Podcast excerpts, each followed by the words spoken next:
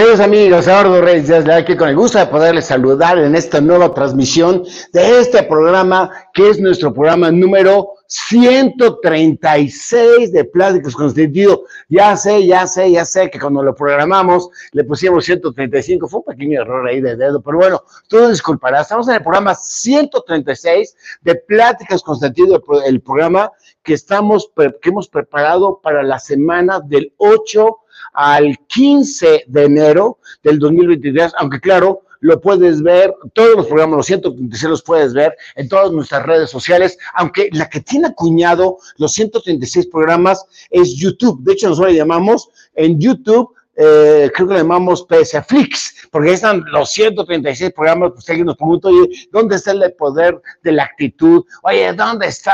Hay 136 temas ahí, pero hoy, hoy nos rejuntamos para que, vea, para que veamos si se puede.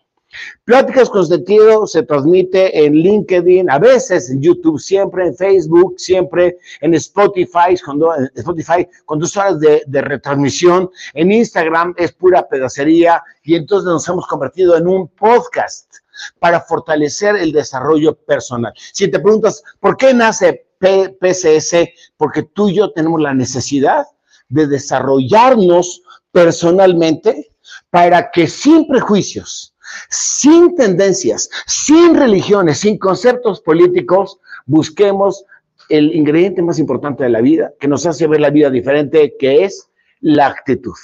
Así que en base a esto lanzamos un nuevo programa cada semana, los domingos a las 7 de la noche, hora de la Ciudad de México, casi siempre en vivo. Mira, hoy estamos en vivo, me pellizco y me duele. Estamos súper contentos de poderte lanzar eso. Te pido, Señor, que te, pido que te metas en nuestra comunidad por WhatsApp, mándanos un hola al 5548897665 si no te has suscrito. A través de ahí tú nos puedes decir si el programa te gustó, nos te podemos avisar cuándo viene qué programa, nos puedes sugerir qué tema, etcétera, etcétera. O si nos quieres platicar alguna historia de vida como la que hoy tenemos, puedes mandar un email al ps al pssflix@icloud.com.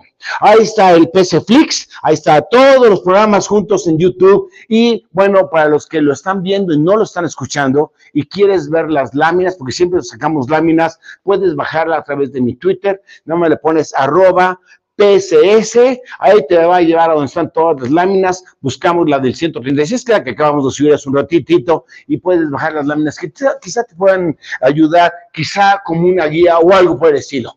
Vámonos a lo que nos truje. Sí se puede, sí se puede qué.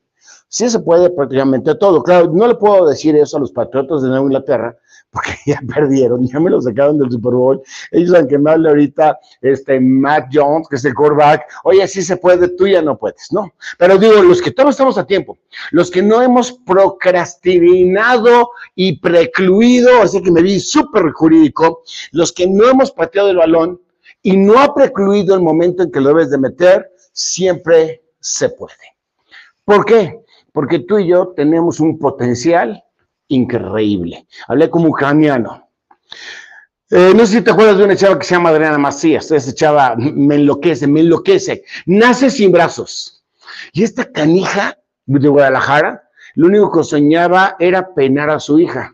Digo, yo no la conozco personalmente, pero yo le he dicho a Adriana, por favor, cambia de sueño, te lo ruego. No puedes soñar peinar a tu hija cuando naciste sin brazos. Claro que seguramente mucha gente no se lo decía, porque aunque ella lo sepa, muchas veces no nos gusta enfrentarlo, ¿no? Pero yo le había dicho, ay, Adrianita preciosa, no puedes peinar a tu hija. Bueno, si yo se lo dije o se lo hubiera dicho a alguien o se lo dijo a alguien, a ella le valió. ¿Por qué?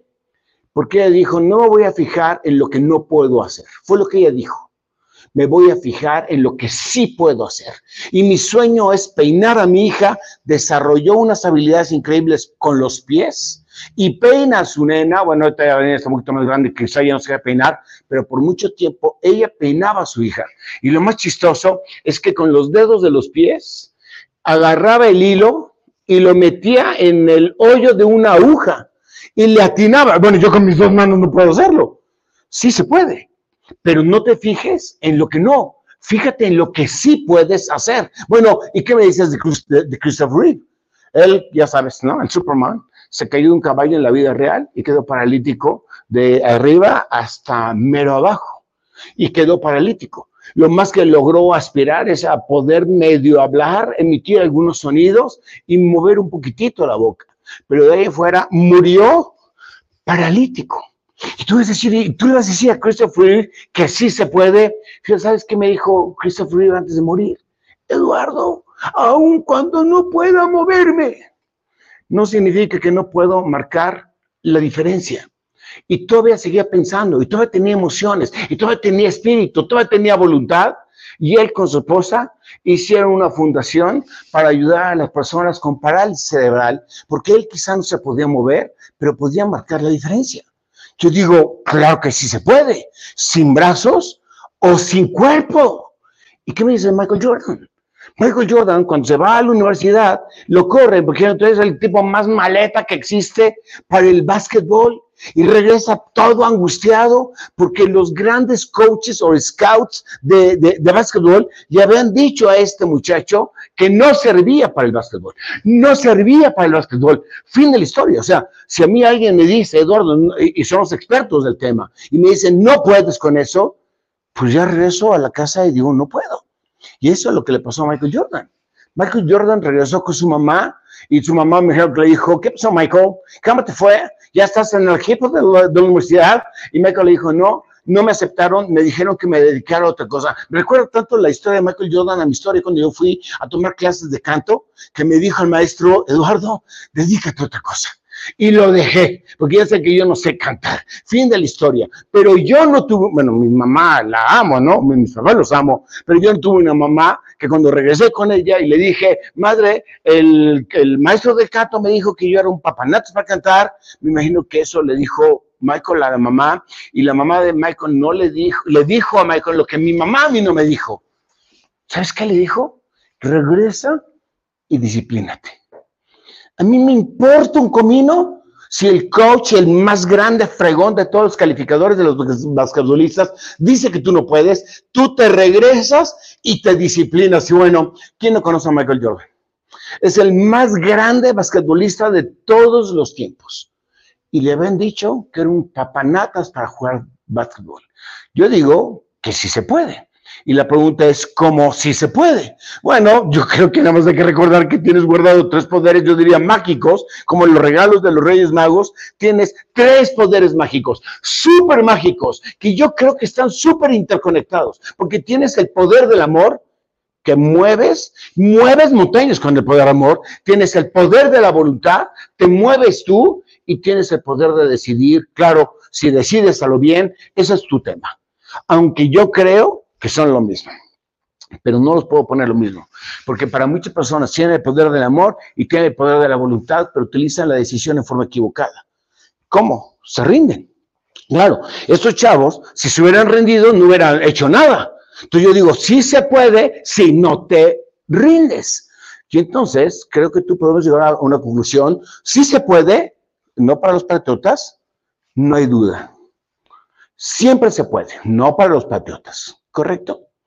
Y quizá entonces de ahí salió la frase coloquial, esa que tú y yo le hemos dicho alguna vez, aunque muy pocas personas la creen, el querer es poder. Y lo que traigo ahorita en esta tarde para ti es, ¿será cierto? ¿Será cierto que si quiero, puedo? ¿Será cierto? No lo sé. Vamos, vamos a analizarlo. Yo diría, yo creo que sí, si partimos de la base que tus sueños son el primer paso para nuestro crecimiento. Porque si tú tienes un sueño, si tú quieres algo más, algo diferente para ti, estoy seguro que te levantas y lo haces. Claro, si no tienes sueño, pues ya tenemos otro problema. Entonces te voy a decir, Eduardo, ¿cómo qué sueños? Y es aquí una lista que me venía en mi carro de comer con mis papás y les dije, ¿qué sueños, qué, sueños tenemos? Eh, ¿Acabar una carrera? Ok.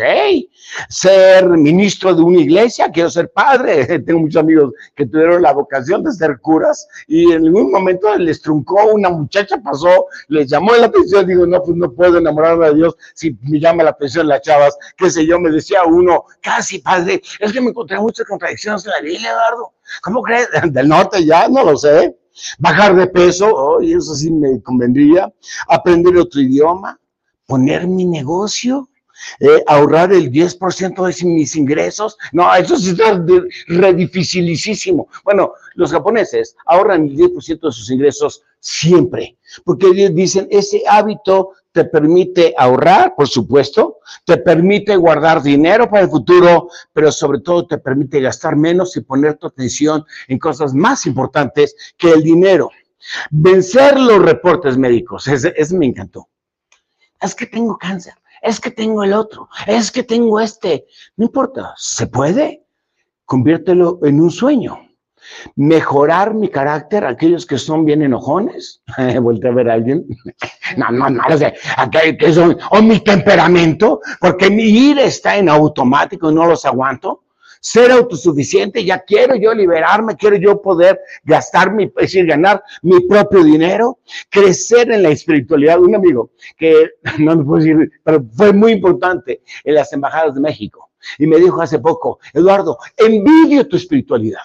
Me gustaría tener la fe que tú tienes. Bueno, quizás ese sea un sueño, ¿no? Establecer una fe, una espiritualidad, algo eh, más allá de lo normal preocuparte menos quizá y atravesar el momento difícil. Bueno, momentos difíciles tenemos a pasto. La muerte de un alguien, eh, nos jubilamos, se acabó este proyecto, me quedé sin trabajo, qué sé yo. Yo digo, ¿cómo le hago? Para en todos los momentos difíciles, para poderlo convertir en sueño, yo digo, primero, niégalo, está bien, a mí no me debe haber pasado, se lo acabamos de vivir hace poco. Eh, drénate, llórale a tu problema, llora y llora y llora y llora para que puedas llegar a la aceptación. Bueno, no sé por qué me pasó a mí, ya te lloré, pero ya lo acepto para que puedas alcanzar la resiliencia, es decir, adaptarte a los cambios de la mejor manera. Todos esos son sueños. Los sueños son el primer paso para nuestro crecimiento.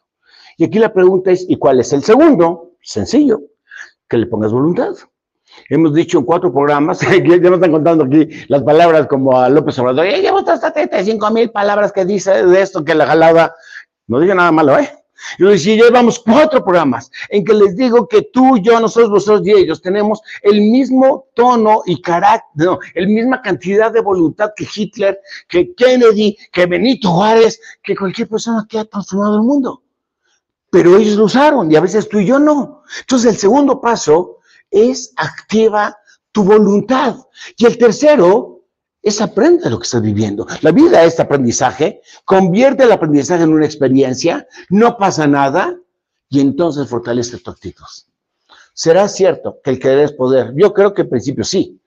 Si tienes un sueño, cualquiera de las cosas que editamos, le pones tu voluntad para que el sueño se convierta en realidad. Aprendes en el proceso, porque nada es rápido, y fortaleces la actitud, y yo creo que sí. Los sueños, los sueños le dan sentido a la vida. ¿Por qué, Eduardo? Porque cuando tienes un sueño, tienes que utilizar todo tu ser, todos tus talentos, todo tu tiempo, toda tu mente. Es decir, pones un, algo en tu corazón y todo tu cuerpo lo sigue. Sale Biblia, por eso dice, dime dónde está tu tesoro y yo te digo en dónde está tu corazón. ¿Y por qué le dan sentido? Porque es cuando tienes que usar tus talentos, tus experiencias, tu tiempo y tus relaciones. Nada más por eso, que es justamente lo más importante que te acompaña todo el tiempo del mundo contigo. Y tenemos un gran regalo de Dios.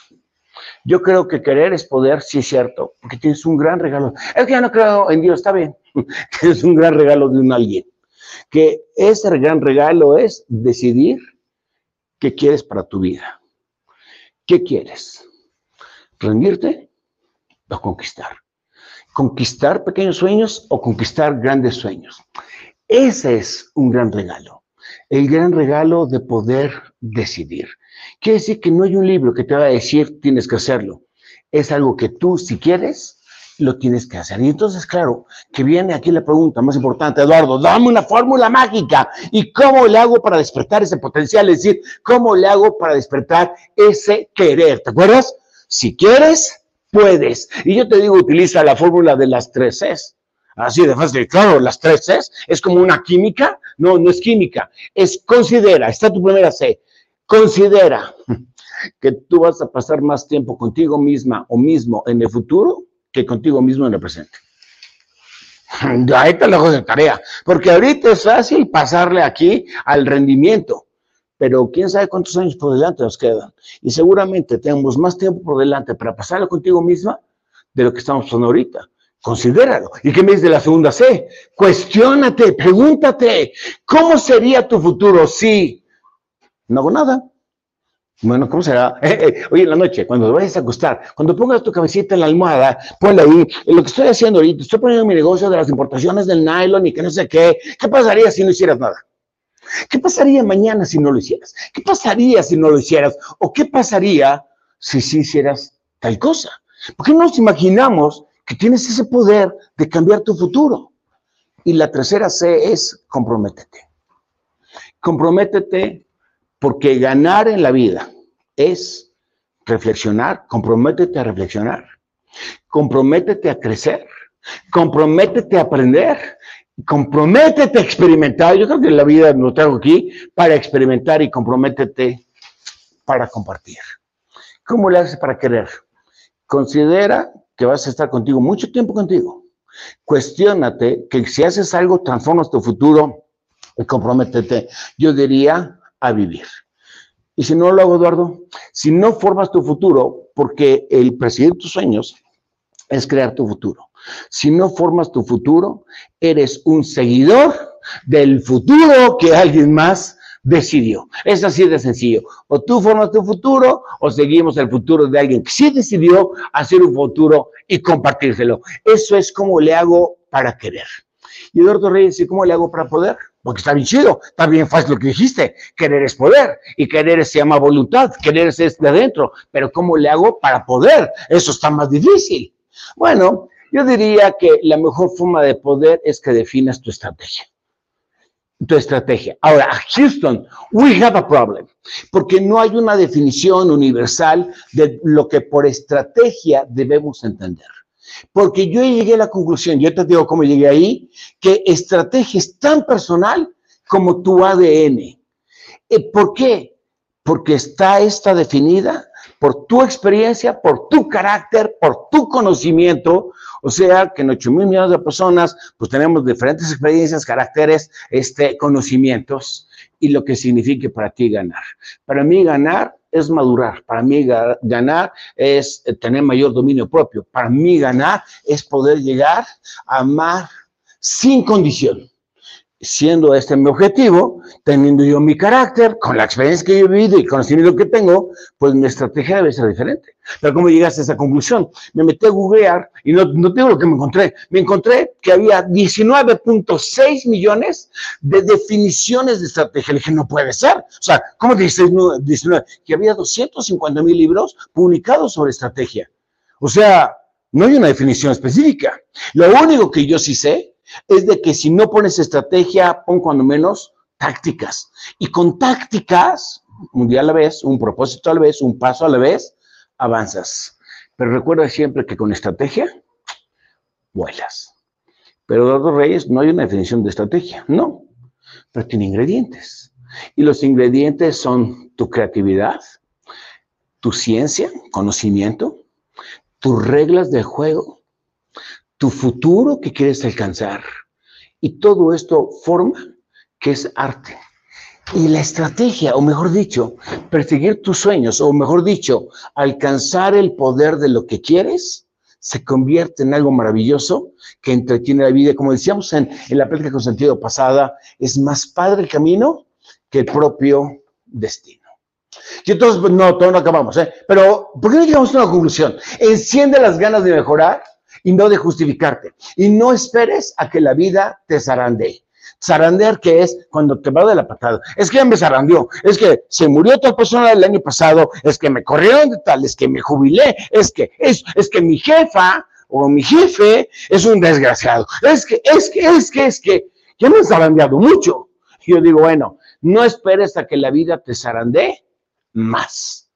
¿Qué es zarandear? Bueno, un día vamos a hablar de esto en ese práctica con, con, con, este, con sentido. Porque zarandear es cuando Dios te sacude, hijos de, te pone unas zarandeadas. Pero zarandeada es eh, aquella malla donde ponían algo, no sé si era maíz, no me hagas caso, yo nunca he estado en eso, maíz, y entonces lo zarandeaban para filtrar y quitar todo lo malo del maíz. Las piedras, me imagino, la tierra, la suciedad. Ese es zarandear. Nosotros decimos, oye, Dios, ya no me zarandees, pero quizás, solo quizá, nos está sacudiendo de lo que nos está estorbando, de lo que no nos deja crecer. Por eso digo, no esperes a que la vida te zarandee, porque Adriana tuvo que estar zarandeada sin brazos para poder hacer un algo.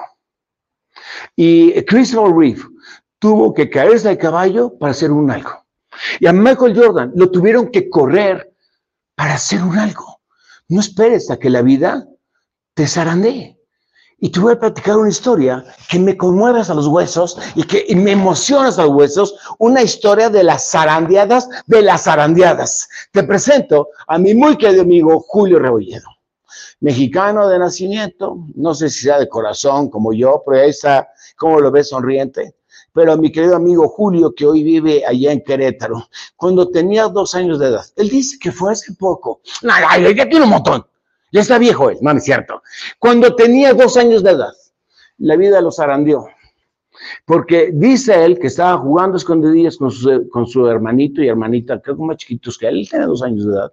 Se esconde atrás de la cortina, no lo encuentran, pues claro, qué abusivo era, los chavos buscando por todas partes, nunca se ocurrió. Él se cansa, se recarga la ventana, la ventana estaba abierta y dio al piso cinco pisos abajo de su departamento. Se cayó cinco pisos, teniendo dos años.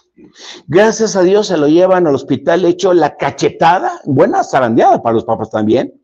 Y en el hospital un doctor o una enfermera medio tarima pendécora le pone sangre equivocada si él, no sé, nunca le pregunté la sangre, si él era ORH positivo y le pusieron la ORH negativo, si era negativo, le pusieron la sangre equivocada. Gracias a Dios, la abuelita de Julio o alguien cercano a él era enfermera, se da cuenta del error, lo agarra en brazos, se lo lleva a otro hospital, porque esto era de muerte. Y gracias a Dios, lo salvan. Salió caminando y estaba perfecto, don Julio Qué impresión. Dos años, cinco pisos, se cayó, mala transfusión y gracias a Dios la libra. Y llegó a los ocho años vivo. Y a los ocho años de edad le dio el Gillan Barré, que es eso asumiros, que lo dejó paralítico, 100% paralítico. Estaba leyendo que es el Guillain-Barré, es ese virus que no le da a muchas personas y a las que le da, algunos los dejan paralíticos 100%, otros parcialmente, bueno, a amigo Julio, 100% paralítico. Del hospital, me lo sacan del hospital, ya no hay nada que hacer y se lo llevan en una camilla y sus papás, ¿sabes qué hacían con él? Lo único que podían hacer era ponerlo junto a la ventana. Y estaba en la ventana y él veía, esa era toda su vida la ventana, toda su vida la ventana. Entonces él, oía cuenta, dice que ya sabía, eh, mira ese avión que viene de, Monterrey y va a aterrizar, en el AIFA no, no había AIFA, este va a aterrizar aquí en el aeropuerto de la Ciudad de México, es el que salió a Houston, esa era su vida. Y su vida era no moverse. Y tenía que estar esperanzado a que sus papás lo movieran de ventana, o que lo llevaran al baño, o que lo limpiaran. No juegues. Él se espera y le dice a Dios, no sé qué quieres que yo haga aquí. Yo creo que me debes de llevar contigo. Ya no hay nada que hacer. Estar esperanzado en contar los aviones de un día no tiene sentido. Pero un día, un día, de esos días que uno dice que Dios no le contestó, se empezó a sentir un hormigueo en las patas. Dijo, esto no es normal. Yo no sentía ni siquiera que tenía patas, él no podía mover ni la cabeza. Y empieza a sentir un hormigueo. ¿Y ese hormigueo, qué es? ¿Qué es? No lo sé, pero ese le dio un sueño. Creo que me puedo levantar. ¿Y sabes en qué soñaba Julio? En poder levantarse para estar en una silla de ruedas. Algo que yo no puedo entender. Yo me puedo levantar para decir voy a sacar otro doctorado o voy a conquistar tal cliente. Pero para estar en silla de ruedas. Y el único sueño que tenía Julio era que él pudiera moverse de una ventana a otra, que él pudiera decidir con la silla de ruedas, ya no quiero estar en la ventana del norte, quiero estar en la ventana del sur. Ese era su sueño. Total, que logra ese sueño y empieza y se levanta y está en silla de ruedas. Y la silla de ruedas le permitió cambiar de ventana. Y su sueño era eso, cambiar de ventana y ver a la gente de abajo, porque ya estaba sentado, ya no estaba acostado, ya no solamente tenía que ver los aviones, ya podía ver abajo. Y él dijo, pero si pude levantarme a silla de ruedas, quizás, solo quizá, me puedo levantar a caminar. Y lo hizo. Y se levantó a caminar. Y un día dijo, mi sueño era caminar, ya camino. ¿Pero para qué camino? Y él dijo, voy a estudiar. Y se metió a estudiar.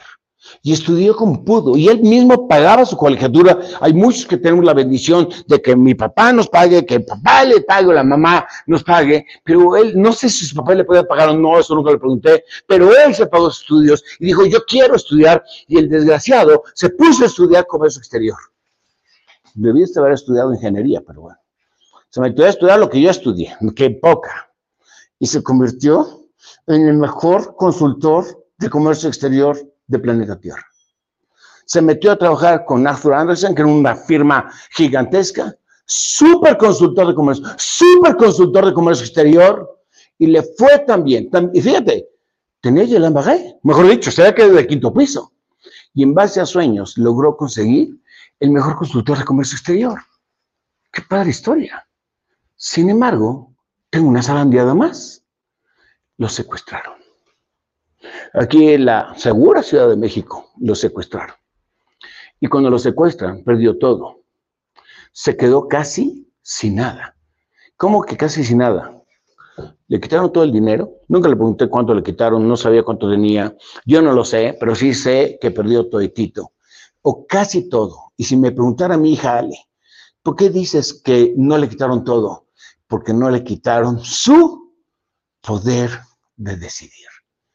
Ningún secuestrador se pudo robar eso. Así que tuvo que decidir si renunciaba a la vida. Imagínate la cantidad de zarandeadas que ellos tienen. O se lo intentaba de nuevo. Se levantó, lo intentó de nuevo y se fue a vender tortas.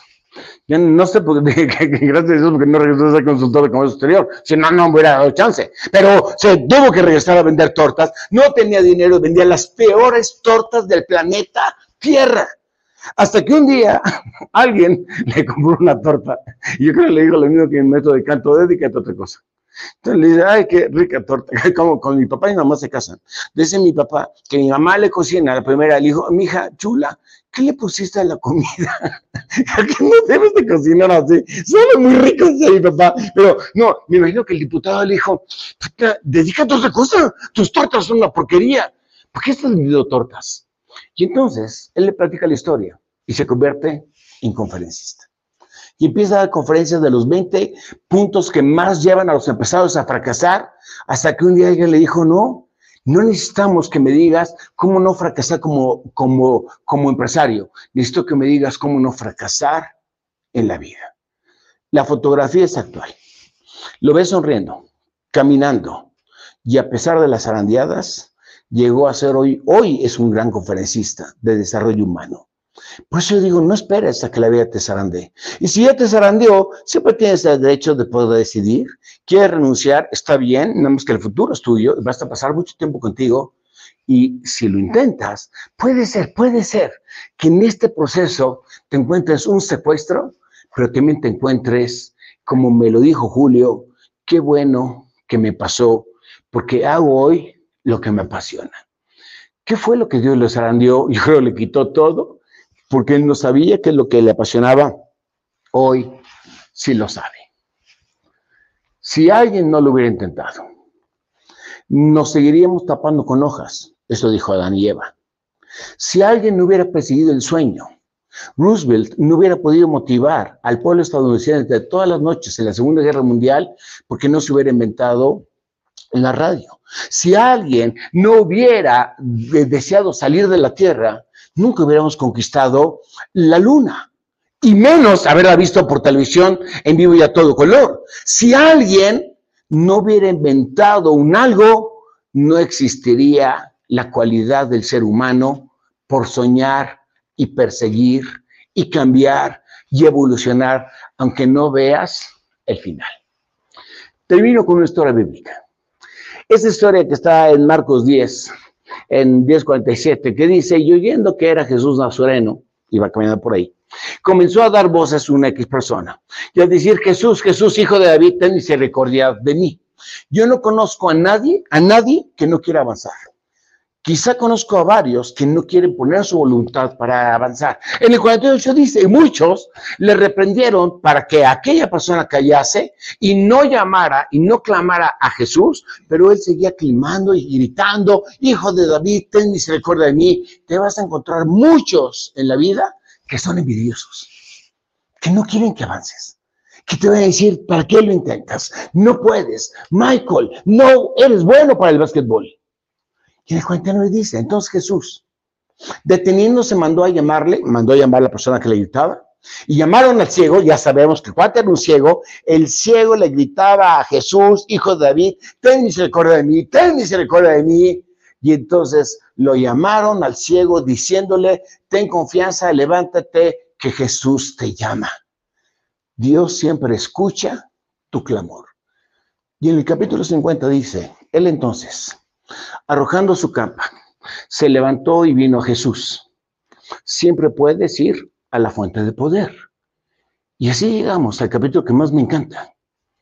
Y cuando estaba el ciego enfrente de Jesús, le dijo Jesús al ciego, ¿qué quieres que te haga?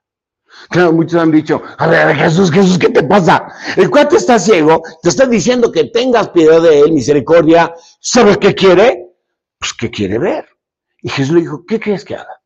Porque muchas veces clamamos en Dios. Yo conozco muchas personas que le pido a Dios todas las noches que me ayude. Yo le digo, ¿que te ayude a qué? Que me ayude. Sí, sí, sí, pero ¿a qué? Jesús dice, ¿qué quieres que te haga? Y es cuando el, ciego le dice, maestro, quiero recorrer la vista.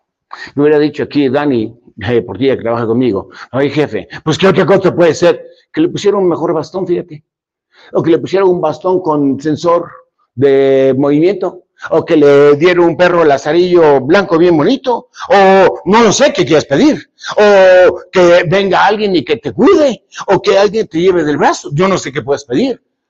Pero yo te digo, pide lo más grande, el sueño más grande, porque Dios siempre escuche, siempre escucha lo que tenga que ver con tu vida. Y cierra este pasaje. Y Jesús le dijo, vete, tu fe te ha salvado. Si alguien me pregunta, Eduardo, ¿qué necesito para querer poder? Tu fe. Saber que sí puedes y saber que estás junto a la fuente de vida. Y Jesús le dijo, vete, tu fe te ha salvado. Y enseguida recobró la vista y seguía a Jesús en el camino. Y puedo concluir entonces que querer es poder. Gracias. Gracias de todo corazón. Permíteme bendecirte. Que Dios te bendiga profundamente, expanda tu poder, fortalezca tus sueños y te permita crear el futuro del cual eres capaz de construir tomando la mano de tu creador. Amén. Soy Eduardo Reyes de Leal. Ahí está mi correo personal, rdl7.m.com. Ahí está mi Twitter. Sígueme en Twitter. Hay unos chistes bastante buenos. Este, arroba rdl7. No se te olvides seguirnos a la comunidad. Mándanos un WhatsApp al 554-889-7665. Y tengo una pregunta de Ale. ¿Es?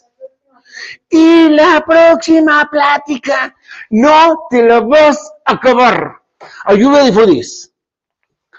Procrastinación. Vamos a ver, procrastinar.